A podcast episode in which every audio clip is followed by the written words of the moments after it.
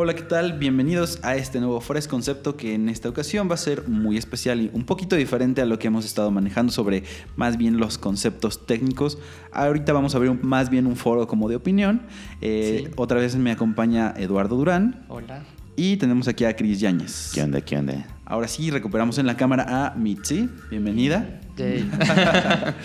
Y pues el tema de opinión es algo, pues ya lo vieron en el título del- de, de nuestro Fresh Concepto, es hablar acerca del impacto del coronavirus en, eh, pues en, nuestro, en nuestra trinchera, en la economía, en las empresas. ¿no? Claro. Y sí, pues ha tenido un impacto eh, bastante importante. Creo que eh, pues desde que salió el brote en- China, ¿no?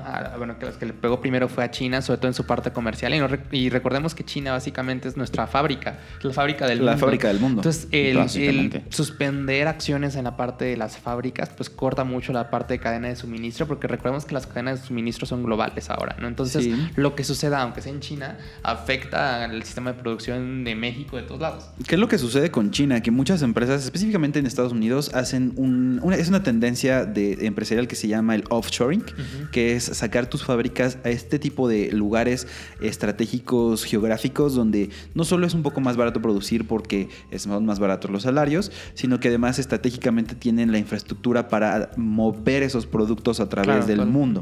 Este tipo de Parte clúster de offshoring es China, ¿no?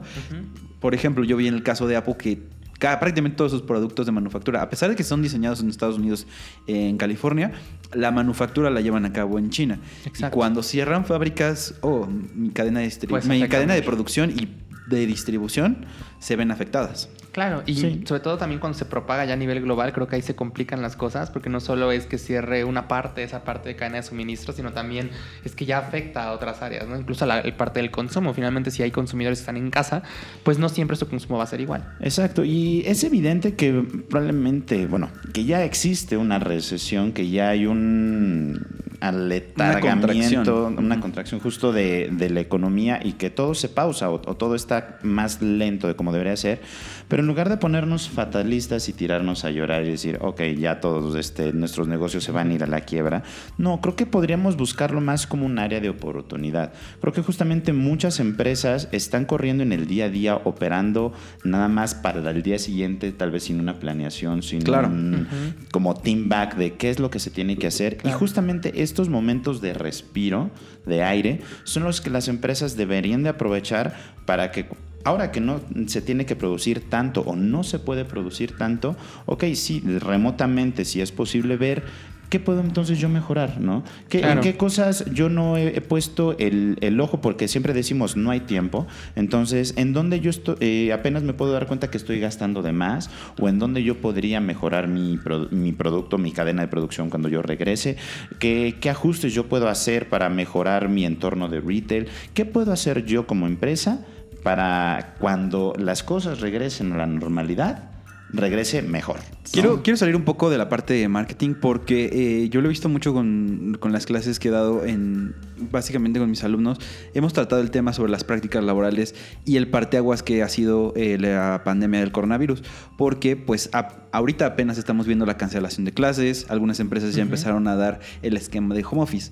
Si nosotros vemos un sistema tradicional donde tú tienes que cumplir con un horario en un lugar eh, específico que sería una oficina y además te chutas el tráfico y te mueves y tienes este gasto que a veces las empresas no absorben, pues hasta moverse es complicado, es más costoso, la gente se- desmotiva y esto creo que es un parteaguas para eh, las nuevas prácticas laborales, Claro. como puede ser el esquema de home office o el teleworking o eh, pues tener reuniones virtuales que ya se han estado implementando en algunas empresas porque pues incluso las eh, eh, las distancias pueden ser complicadas, pero ahora imagínate que toda tu base de empleado administrativo no tenga que ir a la oficina o no tenga que ir a ver un cliente físicamente, que ya todo lo puede hacer a través de una computadora en un momento remoto, inclusive desde su casa. Sí, yo creo que Exactamente. Afortunado desafortunadamente llegó el coronavirus en el momento indicado. ¿Por qué en el momento indicado? Porque creo que si hubiera llegado antes, tal vez no tendríamos la infraestructura necesaria, justo tecnológica, ni las empresas ni los particulares para hacer este tipo de actividades. Ahorita Exacto. ya estamos en el 2020 y al menos en la mayoría de los países pues ya tenemos este tipo de opciones. ¿no? Y también yo creo que es, como bien dice George, cambiar un poco esa parte de cultura organizacional a la mala o a la mala a la fuerza un poquito. A la fuerza. Pero, pero está bien para que justo eh, las empresas se den cuenta y sirve como una práctica, ¿no? De qué pasaría si todo lo muevo a esquema de home office. ¿no? Claro. Mejora la productividad, no mejora la productividad, cómo se sienten mis empleados. También podemos tener este periodo como para evaluar esas partes y después, ya que se mejoren las cosas, pues hacer esquemas híbridos, ¿no? O sea, Sí. tal vez puede ser una parte presencial o la parte en línea, ¿no? Entonces yo creo que va a servir muchísimo para eso, para, para Sí. cambiar la cultura. Que lo Pues- complicado es en la parte donde mm, necesariamente yo tengo que estar en la línea de producción, ¿no? Claro. Eh, o yo necesariamente tengo que estar atendiendo, no sé, imagínate el guardia de seguridad, que no puede estar cuidando remotamente. Desde su webcam. desde- Exacto. sí, no, o sea, sí podría, pero, Pero ¿qué no sería lo ideal, exacto. Entonces sí hay cierta parte de la eh, industria, de las industrias que se están viendo afectadas, sobre todo en la parte de manufactura eh, o de estos servicios indispensables para la operación, Sí. ¿no? Y ya viene el tema de mercados, aquí creo que es cuando más relevancia tiene el dicho que yo siempre digo, percepción es realidad. Muchas veces creemos que los mercados financieros son súper objetivos y así, y realmente es mucho manejo de percepción. Entonces depende de cómo percibas este brote de coronavirus, va a ser pues la caída o el golpe que va a tener las bolsas. Mucha parte de este, o sea, sí es importante el coronavirus, pero mucha parte es un pánico social, ¿no? Que también afecta justo a las inversiones, a las Todo. bolsas, a todo, pero es mucho también tema de percepción, ¿no? El cómo está manejando la percepción o cómo está la percepción de este tema, el cómo puede afectar en la economía mundial, más como tal como el hecho ya o datos duros, ¿no? Y como decíamos, Ajá. ahorita ya formamos parte del el concepto de aldea global. Entonces, eh, y lo habíamos mencionado en, en otras, eh, otras ocasiones, que nosotros ya como consumidores, como productores, estamos expuestos al mundo. Y lo que pase en algún lado del mundo, eventualmente, como efecto mariposa, nos va a llegar a nosotros Claro. y nos va a afectar de cierta forma. Y eso también nos concientiza de que no estamos solos y que tenemos que eh, cuidar eh, muchos aspectos. Sí, ¿no? y en las empresas yo creo que es indispensable tener un plan de contingencia, no solo para Siempre. coronavirus o para eso, para todo, porque también estamos en un país, pues, bien o mal lleno de desastres naturales y cosas que están fuera de nuestro control. Yo todavía recuerdo del temblor que nos tocó aquí en Ciudad de México, bueno, terremoto, no sé qué fue, pero de, de 2017, sismo. un sismo de 2017, Sí, que fue bastante duro y también pues sí afectó mucho también la parte Paraliza. económica y paralizó toda la ciudad. Lo vimos en fresco, o sea, como algunas cuentas, pues, se les cayeron edificios a los pobres clientes. O sea, la verdad es que sí, sí, sí hubo repercusiones grandes y, y fue otra mini crisis que pasó y también esta es otra especie de mini crisis. Entonces siempre tenemos que tener un plan para cómo actuar ante ese tipo de situaciones. Fíjate que hay estudios de impacto. eh, a mí me ha tocado participar en unos sobre sismos donde veíamos la correlación entre el grado Richter, que es una escala logarítmica, Sí, claro. eh, con el impacto en la, eco- en la economía Padre. del país. Entonces veíamos esos pequeños cambios en las tendencias sobre cómo un desastre natural no predictivo puede afectar en cierta magnitud a las empresas, que a la final son eh, la base de cómo se mide la economía. Sí, sobre todo yo creo que hay que cuidar mucho a nuestras pequeñas y medianas empresas micro también, Sí. porque son las que más pueden resentir el golpe de estos estragos.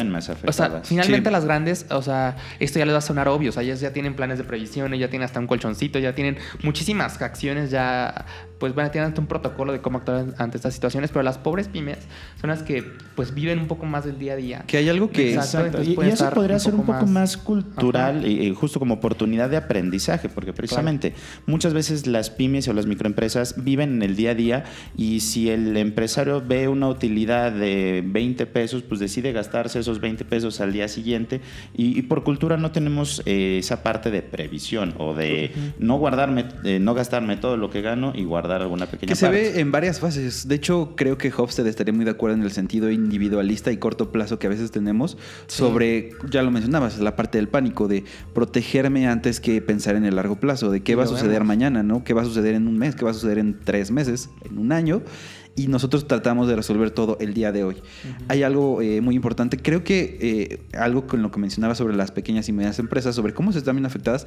Francia ahorita sacó eh, una condonación de impuestos y de pago de servicios básicos como era agua, eh, luz, electricidad, donde se está eh, reduciendo la recaudación del gobierno con el fin de proteger a estas empresas y, a- al- y al, y al consumidor Sí, claro. para que no se preocupen en este estancamiento, porque al final es un estancamiento, una reducción del crecimiento económico. Exacto. Y si yo no tengo la capacidad para comprar en, en un futuro porque me lo gasté hoy, puede ser con el agua, con la luz, con la electricidad, con los impuestos, ¿cómo voy a poder decir que en el futuro esto se va a poder resolver? Sí, ¿no? ojalá el gobierno mexicano también adoptara ese tipo de medidas, sobre todo porque recordemos que en México la mayoría de los empleos provienen de pequeñas y medianas empresas. Sí, y del comercio Exacto. informal. también, o sea... Representan más de la mitad de, de, todo el comercio, que son justamente, lo comentamos, personas que tienen que estar ahí. O sea, que sí viven en el día a día, pero sí, eh, como decimos, parte de este golpe se podría mm, amortizar un poco con cierta cultura de previsión. Digamos, de, Exacto. mm, o sea, si yo tengo tanto dinero, no siempre gastarlo todo. Sí es muy bonito que, que cada uno siempre se dé sus lujos cada vez que se puede, pero pues hay que aprender a no vivir del día a día. Sí, también aquí hay un tema muy importante que quiero tocar, es el tema de los medios, ¿no? Que tanto están difundiendo...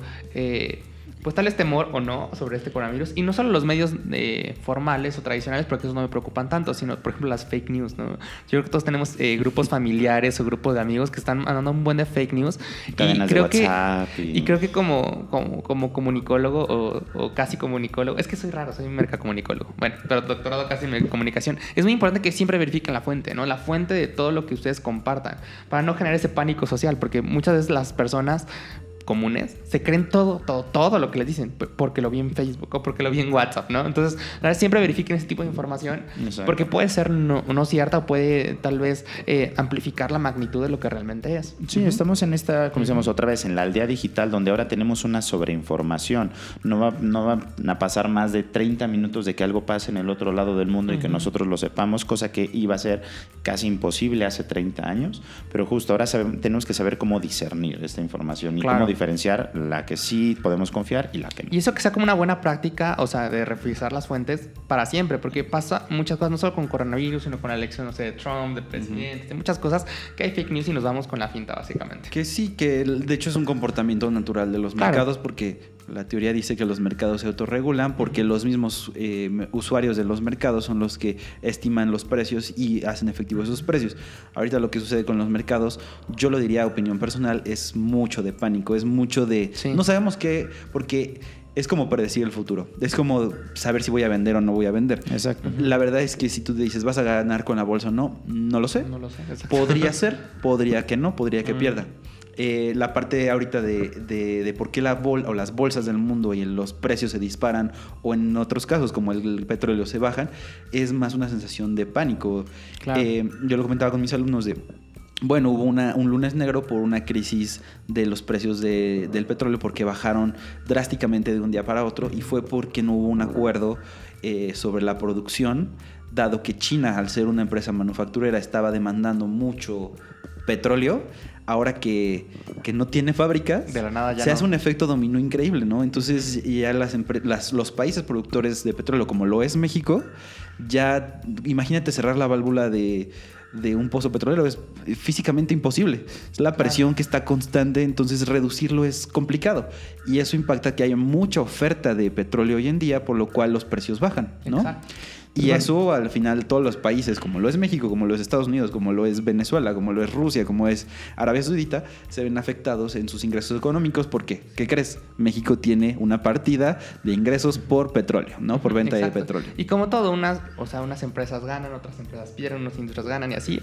Por ejemplo, no sé, tal vez a las industrias de desinfectantes o así, yo creo que están en un tiempo de bonanza, digo que bueno para ellos, pero otras, no sé, las aeroolíneas también me preocupan muchísimo con las restricciones de vuelo. Que de por sí la parte de las aerolíneas siempre ha tenido esos problemas como de tanto de liquidez como de, man, de mantenerse. Ahora imagínate que no nadie vuele pues también es algo muy importante y sobre todo aumenta la presión sobre ellas. Entonces vamos a ver cómo reacciona. Que, que siento que es un momento adecuado porque muchos de los precios que nosotros estábamos viendo en aerolíneas a lo mejor eran irreales, ¿no? Claro. Ahorita nos vamos a enfrentar a ver cuál es ese precio, precio real de ese vuelo, uh -huh. porque evidentemente ahorita lo están haciendo para no perder, pero vamos a enfrentarnos a una redistribución económica brutal donde vamos a ver exactamente la realidad de la situación y no claro. la expectativa de la, de la situación, ¿no? Sí. Exacto. Pero no se está... preocupen, chicos, exacto, no se preocupen, ya se nos está acabando el tiempo. Exactamente. Ustedes sigan las indicaciones justo de las instituciones de salud, de, de, pues de, de Sobre las todo autoridades. las internacionales como Sobre todo la las OMS internacionales, por favor. Exactamente. Exacto. Y como les decíamos, por favor, no, no se paniquen. Eh, obviamente Ajá. sí es una situación delicada, pero no es, un, no sí. es el fin del mundo. Yo creo y que es una gran oportunidad. Es una gran claro. oportunidad que decimos, veamos el lado brillante de la moneda, ver eh, como empresarios qué podemos mejorar, eh, qué nuevas medidas podemos tomar, como habíamos dicho, nuevas prácticas laborales, nuevas prácticas de mejora de nuestros procesos. Sobre todo sustentables, ¿no? Ajá, Esto es una demostración, sí. la parte eh, antes de que nos, nos terminemos el tiempo, he- hemos visto cómo se está limpiando el planeta por el estas mundo. nuevas prácticas Venecia, laborales, ¿no? Y es algo que dices, increíble que suceda en un tiempo de crisis, pero es una oportunidad para ver cuál es el problema real. No es el coronavirus, es más Exacto. bien las prácticas malas que hemos estado tomando. Y como decimos, recordemos, estamos en esta aldea global, nosotros afectamos a todo nuestro entorno, aunque seamos una persona, vamos a afectar a todo lo demás. Entonces, Exacto. tomemos este periodo como conciencia, como un poco de reflexión este, interna, en tanto yo qué puedo hacer para mejorar como empresario, como empresa y, como como, persona. exactamente. Entonces, ánimo, ¿no? Vamos a seguir adelante de Exacto. esto, vamos a salir muchas, mucho, porque pues podemos, ¿no? Exacto, somos una, yo creo que un país bastante resiliente, o sea, no importa que nos caiga un meteorito porque cayó en Yucatán, ¿verdad? Mucho, estoy exagerando, pero sí, o sea, la verdad es que somos una, un país que, que siempre sale, ¿no? Eh, de las crisis, ¿no? De la crisis del 94, de terremotos, de muchas cosas, entonces nosotros podemos y ánimo a todos, sigan las indicaciones de salud y pues nos vemos ahora sí en el próximo Fresh Concepto Claro sí. y el siguiente sí va a ser un poco más de conceptos de, de merca y comunicación y Que, de que la negocios. verdad es que inauguramos esta parte de opinión que no Sí. quiero descartar, pod- podemos empezar Claro, a... porque es muy importante también que lo sepan, ¿no? Y esta parte también de abrir el diálogo, abrir esta parte de opinión, eh, para que ustedes conozcan justo cuáles son las diferentes vertientes de Y, opiniones. y justo, nos encantaría también tener su opinión de vuelta, que esto Claro. sea un diálogo entre, entre ambas partes.